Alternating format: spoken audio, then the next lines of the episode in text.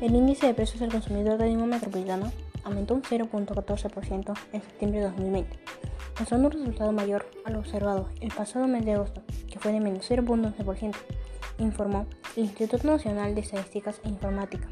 Sin embargo, el resultado de septiembre fue inferior al incremento registrado en el mes de julio de 0.46%.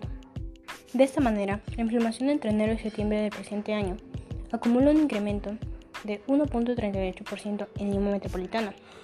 El IPC a nivel nacional en septiembre fue de 0.16%, mientras a lo que va del año, el aumento fue de 1.90%.